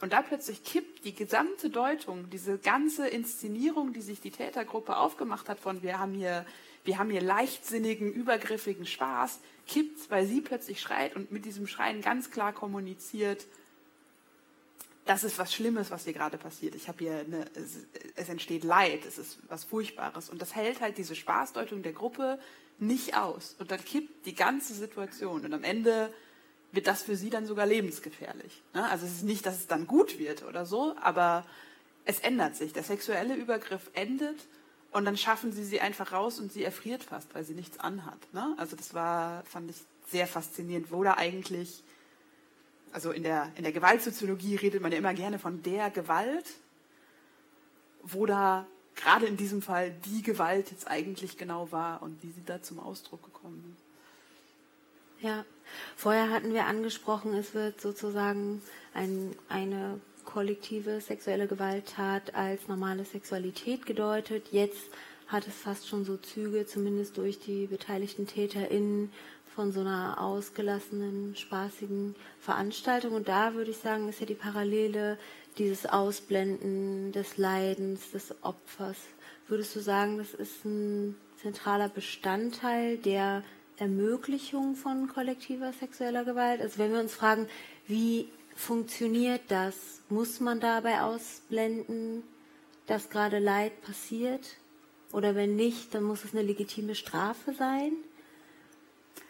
das wäre zumindest in den Fällen, die ich gesehen habe, war das ja schon die, die Deutung, die ich angeboten habe, obwohl ich auch immer sagen würde, wir können uns auch gut Fälle vorstellen, in denen genau dieses offensichtliche Leid des Opfers auch ohne Legitimierung halt, halt die, die Brutalität noch, noch steigert. Ne? Ich würde das gar nicht ausschließen. Aber im Prinzip schon. Also die Frage, welchen Status hat eigentlich gerade der gewaltsame Zugriff auf das Opfer, das Leid des Opfers für die Deutung, die da stattfindet, das ist schon relativ entscheidend. Und diese Spaßdeutung, zumindest in dem Fall, den ich da gesehen habe, kam halt nicht damit aus. Der musste das Leid des Opfers definitiv aus, ausblenden. Aber dafür sind es zu wenig Fälle, dafür ist es zu mikro, um, um eine These aufzustellen, dass das immer so ist. Das, äh, da, das möchte ich nicht. Ja, das war jetzt vielleicht auch ein bisschen absolut formuliert, aber es interessiert mich auch im Fall der Paarbeziehung tatsächlich, Susanne. Also wie verhält sich das, wenn äh, die Gewalt noch nicht als solche bezeichnet wird? Wie wird das Leiden der Betroffenen dann in, in deinem Fall ja auch durch sie selbst sozusagen verstanden oder begriffen? Ähm, ziemlich unterschiedliche, also in sehr verschiedenen Facetten, aber ich glaube, relativ verallgemeinernd gesagt, Beziehungsprobleme. Gewalt erleben andere, Beziehungsprobleme. Ähm, weiter ausführend vielleicht, also gerade auch wenn wir an die sexuelle ähm, Gewalt denken und an diese Aspekte, da ähm, normale Erfüllung weiblicher Pflicht, sehr stark normalisierend, sehr stark normierend, sehr stark sich orientierend an, ähm, wie viel Mal Geschlechtsverkehr pro Woche normal sei und sich daran orientierend ähm, und alles, was dann darüber geht, eigentlich ähm, in einem neuen, da muss dann ein neuer Orientierungsrahmen, ein neuer Deutungsrahmen geschaffen werden. Aber alles, was sich innerhalb dessen verhält, sehr stark normalisierend. Ich, ich meine, das kommt aus deinem Material. Ich bin mir jetzt aber gerade nicht völlig sicher, ob ich es irgendwo anders her habe. Es gibt diesen Fall, da, da weiß die, der weibliche Part, der dann auch der Gewalt ausgesetzt ist, weiß schon, okay, dass in bestimmten Rhythmen eskaliert das hier völlig und dann, dann, dann streiten wir uns und dann schlägt er mich und so weiter und dann steht ein Familienurlaub an und sie eskaliert das absichtlich schon vorher, also in ihrer Erzählung eskaliert es absichtlich schon vorher, um dann irgendwie einigermaßen unbehelligt in den Urlaub fahren zu können. Kommt das kommt nicht von dir, du guckst mich an. Ähm, also es kommt mir sehr bekannt vor. Aber jetzt so mit diesem bewussten oder gezielten Eskalieren, so mit des, dies, und das dann in den Ferien nicht mehr eskaliert, mit dem Moment bin ich jetzt gerade nicht vertraut. Ah, okay. Aber so dieses gezielte auch eskalieren lassen und sicher auch so wirklich dieses in der lassen. Interaktion ja, ja. zu sehen. Ähm, die Reziprozität eigentlich der Gewalthandlung als solches und die auch ins Auge zu fassen in einer Form, das würde ich sicher sagen, das, das ist, kommt sicher sehr stark in meinem Material raus. Weil das dem werde ich auch zu wenig gerecht. Was ja total stark irgendwie so dieses Übernahme von der Normalität. Okay, ich habe diese, ich weiß, wie diese Situation funktioniert und ich habe sie unter Kontrolle und bin dafür irgendwie wieder, lebe mich wieder selber als eine ermächtigte Handelnde. Das mhm. fand ich wahnsinnig, aber ja, so. Das ist ja auch eher ein Kontrast zu deinem Material, wo dieser Angriff auf die eigene Handlungsfähigkeit von den Betroffenen eher weniger als eine tatsächliche selbstbestimmte Handlungsfähigkeit erlebt wird, sondern eben als noch zusätzliches Erschweren der eigenen Gewaltdeutung ja. und der eigenen Rolle darin. Absolut. Wir haben ja viele Aspekte jetzt schon angesprochen. Wir würden natürlich auch gerne das Gespräch noch öffnen für äh, Ihre und eure Rückfragen, wenn es welche gibt. Ja.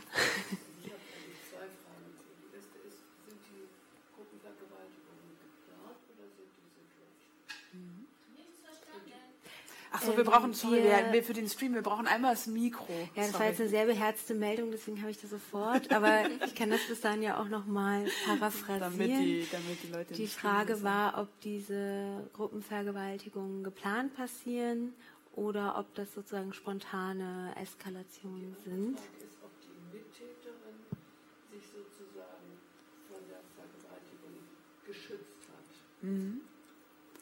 Genau, die zweite, Sie hätten jetzt noch ein Mikro bekommen, aber ich kann das gerne auch nochmal in dem Fall jetzt übernehmen. ähm, ob die Mittäterin sich durch ihr sich beteiligen davor geschützt hat, selbst zum Opfer zu werden. Also bei der, die erste Frage ist, das kann man natürlich allgemein schwer beantworten und ich kann es auch zum Teil bei meinen Fällen nur schwer beantworten, weil ich natürlich auch nur einen begrenzten Zugriff darauf habe. Ähm, teils, teils wäre meine Antwort. Also ich habe Fälle, da weiß man, dass die Täter das nicht zum ersten Mal machen. Und ich kann nicht sagen, haben die sich jetzt an dem Abend zusammengesetzt und das alles geplant oder machen die das einfach öfter und wenn sich die Gelegenheit ergibt, aber wo man sagen würde, die haben als Gruppe schon, haben das schon geübt. So, da, da gibt es eine, gibt's eine Vorstellung davon und sie wollen es auch so machen. Dieser Fall, der jetzt auch die zweite Frage betrifft, da ist es definitiv nicht so. Das ist, also, oder definitiv kann ich natürlich, im Zweifelsfall kann es auch einen Riesenbereich geben, den ich dann nicht weiß, aber gerade diesen Fall mit den, mit den Teenagern und der Betrunkenen, da ist es wirklich, da ist zum Beginn des Abends, weiß keiner, was passieren wird und es ist auch überhaupt noch nicht klar, wer da Opfer, wer da Täter wird. Das ist so kontingent darüber, dass dann eben, und das ist jetzt absichtlich nicht, also ausdrücklich nicht gemeint, sie ist selber schuld, aber durch diesen Betrunkenheitszustand, das öffnet einen Möglichkeitsraum für die Täter, das überhaupt zu machen. Und ich bin mir relativ sicher, dass sie sie nicht physisch überwältigt hätten, wenn sie noch wach gewesen wäre. Dann wäre definitiv was anderes irgendwie in dieser Situation passiert. Und was die Frage betrifft, hat dieses, dieses, diese Täterin, dieses Mädchen sich geschützt? Auch da in meiner Deutung überhaupt nicht. Also es ist ja was Naheliegendes, aber alles Material, was es darüber gibt, und dieser, dieser Fall ist eben auch gefilmt worden, da ist in dem Gerichtsverfahren sehr viel darüber gesprochen worden, über dieses Filmmaterial, ähm, deutet darauf hin, dass die überhaupt, also weder haben die, die Jungs, die Täter, machen irgendwelche Anzeichen, dass sie das auch, dass sie auch Opfer werden könnte, noch scheint sie irgendeinen Hauch von Sorge oder sonst was zu haben. Also das würde ich in meiner Interpretation da stark verneinen. Aber auch da, ne? Und alles immer mit einer gewissen Vorsicht. Es gab hier, ja, ich habe sie auch gesehen, es gab hier vorne noch eine Meldung, diesmal vielleicht gerne mit Mikrofon.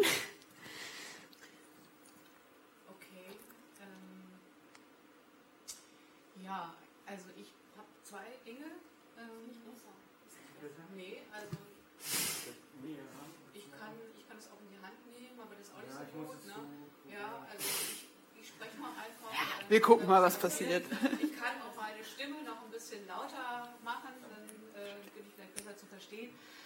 Also ähm, zunächst mal möchte ich sagen, dass die Beschreibung der Dynamik, äh, Interaktion mit Einbeziehen der Betroffenen ähm, mich sehr erinnert hat an das, was wir wissen über, die, über das Geschehen im Zusammenhang mit sexualisierter Gewalt in Kindheit und Jugend. Mhm. Also da ist das genau, also genau die Dynamiken passieren da auch und auch die Betroffenen äh, haben eben damit zu kämpfen, sich auch äh, sozusagen beteiligt zu haben, sich nicht ausreichend gewehrt zu haben mhm. äh, und so weiter. Äh, das erstmal nur als ein, also wo, wo das glaube ich, also schon, also gerade mit dieser sexualisierten Gewalt äh, was zu tun hat und eben auch in diesem äh, Feld vorzufinden ist. Und das andere, das ist eine Frage, die mich die mich bewegt. Ähm, also ich hatte tatsächlich auch mal einen Podcast äh, gehört, mhm. wo es auch schon um das Buch ging und wo auch eine, äh, eine äh, Frage kam oder auch eine Aussage kam, dass sie bewusst eben nicht mit dem Begriff der sexualisierten Gewalt arbeiten. Mhm. Und, ähm, und ich kenne halt äh, eine Verwendung des Begriffs der sexualisierten Gewalt äh, mit dem Hintergrund, deutlich zu machen, dass es eben weniger um Sexualität geht, sondern mehr um Macht geht. Mhm. Das ist mein Verständnis von der Bezeichnung, von dem Begriff sexualisierte Gewalt. Und, ähm, und das ist mir erstmal fremd, also in mhm. diesem ganzen Kontext, äh, auch natürlich im Kontext von Geschlechterverhältnis, äh, bewusst sich gegen den Begriff der mhm. sexualisierten Gewalt ähm, ähm, abzugrenzen, also nicht zu verwenden. Und da würde ich gerne nochmal eine Begründung hören. Ja, gerne. Ähm, ich weiß nicht, wie befriedigend die ist, weil die natürlich jetzt wahrscheinlich sehr viel von dem enthält, was Sie in dem Podcast schon gehört haben, aber ich versuche es. Ja, ich ver ver versuche es nochmal. Also es ist erstmal, es ist kein, ähm, also war das Wichtige zu sagen, es ist keine grundsätzliche Zurückweisung von diesem Begriff der sexualisierten Gewalt. Ich bin vertraut irgendwie mit der Geschichte, wie der entstanden ist und, und halte es für sehr überzeugend, das zu betonen, weil es ja gerade darum ging zu sagen, wir reden über dieses Phänomen von Vergewaltigung und tun das nicht als, ah, das ist eigentlich ist das ja nur Sex ab, ne? Und Männer sind wie sie sind, Boys will be Boys, so geht Sex halt. Und insofern sympathisiere ich mit dem politischen Anliegen von diesem Begriff total und würde ihn gar nicht, gar nicht generell zurückweisen. Aber was ich zurückweisen würde in dieser allumfassenden äh, Interpretation, in der das ist, dass es bei, bei Vergewaltigung grundsätzlich mehr um Macht und nicht um Sex geht. Das ist ja eine lange, also im Grunde genommen geht das ja so ein bisschen auf, bis, bis, also ich kenne es bis Brown Miller, aber vielleicht wahrscheinlich auch, auch noch vorher, diese Idee, das, was in einer Vergewaltigung passiert, auf eine Art und Weise zu entsexualisieren, zu sagen, eigentlich geht es da gar nicht um Sex, sondern es geht um Macht und es geht vor allen Dingen um Geschlecht. Und das finde ich einfach nicht für alle Fälle überzeugend in, dieser, in diesem generellen. Gerade, wir haben ja relativ viel jetzt über diese, diese sexualis jetzt sage ich selber sexualisiert, über die stark sexuellen Fälle gesprochen. Natürlich geht es da hochgradig um Sex und es geht hochgradig um eine Inszenierung von dem Ganzen als Sex. Und natürlich geht es massiv um eine, auch eine physische Stimulation und Befriedigung in diesen Fällen. Gar nicht in allen. Ne? Andere Fälle, da würde ich sagen, ist das anders. Aber ich finde diese, diese These, bei Vergewaltigung geht es gar nicht um Sex. Das, ich verdächtige die immer so ein bisschen, halt so einen sehr idealistischen Begriff von Sexualität zu konstruieren. Also wir, wir nennen nur das Sex, was wir, was wir gut finden wollen, in dem Sinne von, wie wir uns vorstellen, wie guter und schöner und gerechter, geschlechtergerechter Sex geht.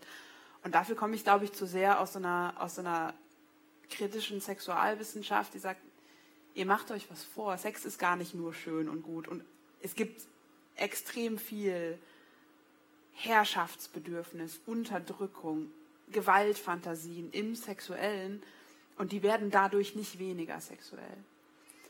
Und das ist ja nicht, das ist halt auch am Ende ist das natürlich alles, was ich jetzt gesagt habe, nicht nur was ich darüber denke, sondern es gibt ja schon auch eine, eine, eine Tradition von auch feministischen Denkerinnen, die sagen, da müssen wir wieder mehr drauf gucken. Wir müssen das Sexuelle an der Gewalt zurückgewinnen. Ne? Ich meine, es ist ja irgendwie McKinn, die dann sagt, naja, wenn es einfach nur Gewalt ist, warum hat er ihr nicht einfach eine reingehauen? So, das ist diese flapsige Formulierung von einer ziemlich bekannten Autorin.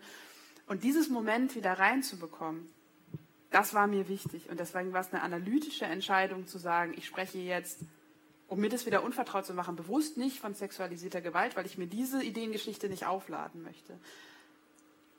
Aber, ähm, wie gesagt, ist keine, keine grundsätzliche Zurückweisung, sondern eher eine Frage von analytischen Sensibilitäten, die ich mir da selber schaffe. Ich möchte jetzt nicht allzu schamlos Werbung machen, aber es ist auch tatsächlich in dem Buch von Laura Walters nochmal sehr überzeugend und ein bisschen ausführlicher argumentiert. Genau, es gab da hinten noch eine Frage.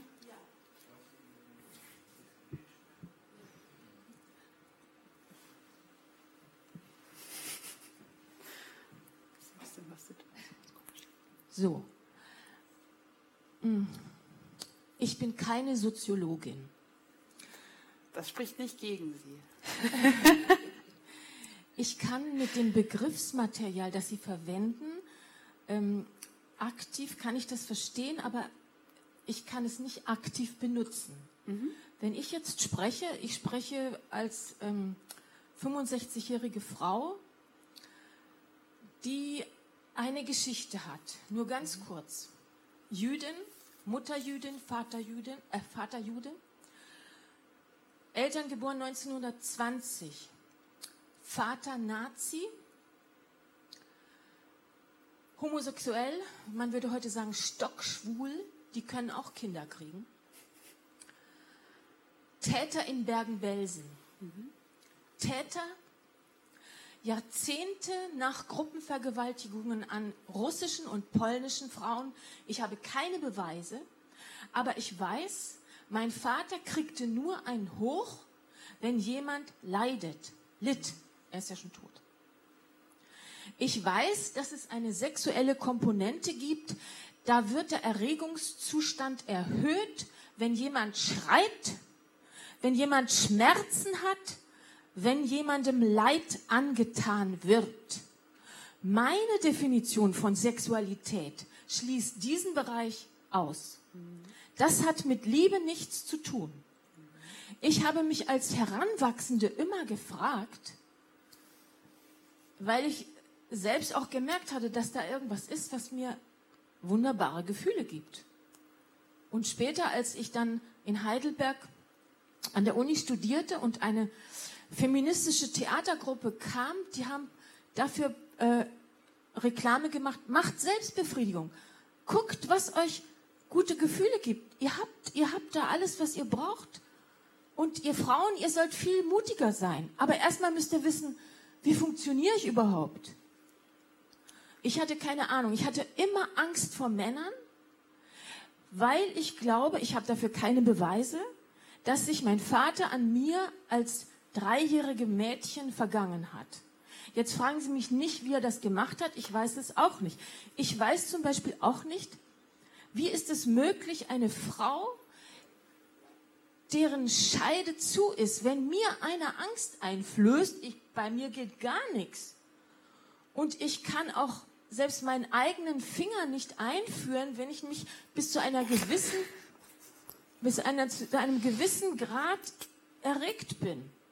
Wenn ich aber Angst habe, das verschließt, da verschließt sich mir alles. Meine Frage ist, ist es wirklich wenn die Männer auch in den Gruppen die Frauen vergewaltigen, ist es technisch überhaupt möglich, in die Vagina einzudringen, wenn man Angst hat? Ist es nicht also das kann ich, kann eine ich sehr andere kurz, Öffnung, die, die durchtrennt wird oder in die reingerammelt wird? Nur eine Frage am, am Rande. Ähm, Aber Sie haben schon ich viele glaube- Aspekte angesprochen. Ja, Vielleicht ich auch, wir geben wir müssen Laura Wolters erstmal Gelegenheit, darauf zu antworten Ich meine, und das- dann Aber ich habe noch nicht alles gesagt. Ja, aber es sind ja vielleicht noch andere Leute, die was sagen möchten. Aber ich glaube, dass das Physische können wir relativ kurz abarbeiten. Also das, das ist definitiv möglich. Und die Vorstellung davon, ich meine, das, das hat ja auch eine, eine lange Ideengeschichte, eine Vorstellung davon, eine Frau, die nicht wirklich wollen würde, sei gar nicht vergewaltigbar, die ist relativ schlimm, diese, diese Ideengeschichte. Natürlich ist es physisch möglich, natürlich tut es furchtbar weh. Aber da besteht wirklich überhaupt kein Zweifel dran. Und das ist, wenn ich sage, das hat etwas Sexuelles, dann will ich damit auf Ihre Frage natürlich überhaupt nicht sagen, dass es in irgendeiner Form etwas für das Opfer irgendwie ambivalentes oder schönes oder sonst was. Aber natürlich hat das was mit, mit einer Sexualität und Vorstellung von Sexualität zu tun. Und das ist das Furchtbare daran. Das ist ja genau das, worum es halt in diesem Begriff oder in diesem Begriffsstreit dann am Ende auch geht, dass es eben so negativ gewendet werden kann. gibt es weitere Fragen? Ja? Ja, Einmal bitte wieder auf das Mikrofon warten, sorry. Ich hab mal eine Frage zu Ihrem Untersuchungsgegenstand. Haben Sie sich da eigentlich nur auf zivile Fälle beschränkt oder wurde auch mal ein Blick so auf kriegerische Auseinandersetzungen geworfen? Nee, ich habe tatsächlich nur, also auch gezielt nur äh, zu zivilen Fällen gearbeitet. Weil ich meine, das ist ja auch, gibt es ja auch hier am, am, am Hause eine relativ lange Tradition von, wir äh, gucken uns sexuelle Gewalt im Krieg an. Und da gibt es ganz tolle Arbeiten und auch relativ viele Arbeiten, die das in den Blick nehmen. Deswegen habe ich das ausgeklammert. Ähm, aber ja, das ist natürlich gerade jetzt dieser Tage irgendwie ein wahnsinnig wichtiges, wahnsinnig wichtiges Thema wieder geworden. Aber nee, ich habe nur zivile Fälle. Ich habe noch mal eine Zusatzfrage dazu. Interessant wäre ja mal zu schauen, ob das, ich sage jetzt mal, ob das Grundübel, was dahinter steckt, das gleiche ist oder ob sich das sehr unterscheidet. Also ich hätte, ich will mich nicht zu weit aus dem Fenster lehnen, weil ich mir natürlich Vergewaltigung im Krieg nicht angeschaut habe. Ich hätte aber den Verdacht, dass da andere Deutungen, ein bisschen andere Deutungen eine Rolle spielen, weil das Kriegsgeschehen garantiert eine Rolle spielt für diese situativen Deutungen. Dass es da Freund und Feind gibt, dass es äh, verschiedene Fraktionen gibt, dass überhaupt der Kriegszustand ist. Ich bin mir relativ sicher und die Erfahrungsberichte auskriegen, die ich kenne, sprechen auch diese Sprache. Da sind die Deutungen ein bisschen andere. Aber die Mechanik des Ganzen, dass da auch die Täter sich eine Deutung suchen und die Vergewaltigung entlang dieser Deutung vollziehen, das ist, glaube ich, schon sehr, sehr ähnlich.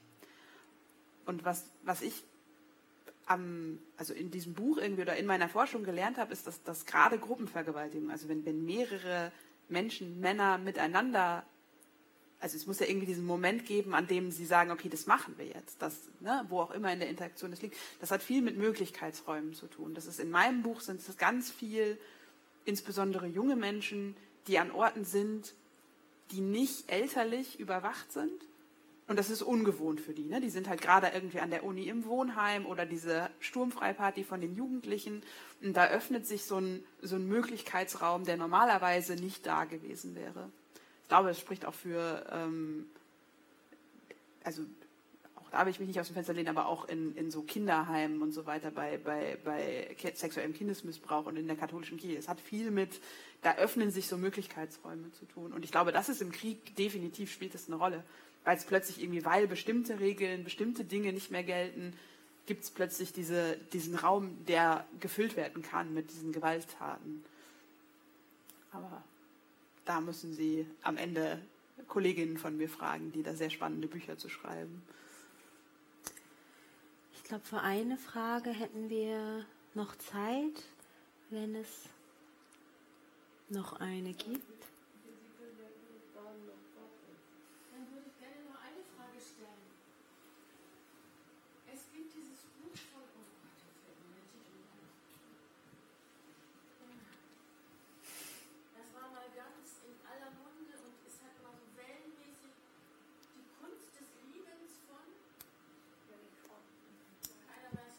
Erich, Erich Fromm. Ja.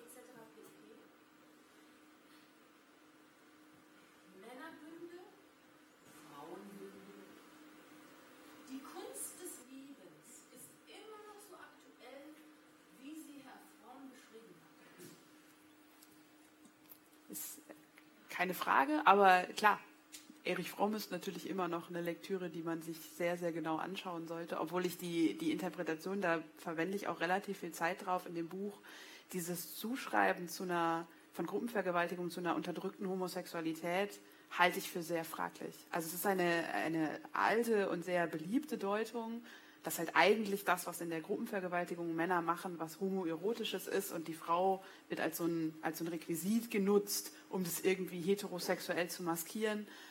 Ähm, ich finde das nicht sehr überzeugend. Also habe ich, fand ich, habe ich nicht gesehen. Ähm, ich habe auch, ich meine, mir ist die lange psychoanalytische Geschichte dieser Interpretation ist mir klar wenn das so, so nebenbei gesagt wird, verdächtige ich auch immer, habe ich immer sehr einen stark homophoben Reflex irgendwie mit im Verdacht. Aber das ist auch eine lange Debatte, die man mit Psychoanalytikern vermutlich führen sollte. Und das würde ja auch nochmal eine ganz neue Frage aufwerfen nach dem Verhältnis von Liebe und Sexualität und nicht unbedingt von ja. Sexualität und Gewalt, wie du ist in deinem Buch diskutiert. Von Liebe ist da keine Rede. Obwohl ich auch, auch die Liebe, glaube ich, ähm, gerade wenn, wenn wir das Stichwort äh, Kindesmissbrauch und so weiter, würde ich auch nicht unter den Reinheitsverdacht stellen. Ich glaube, auch da gibt es viel Unschönes zu entdecken.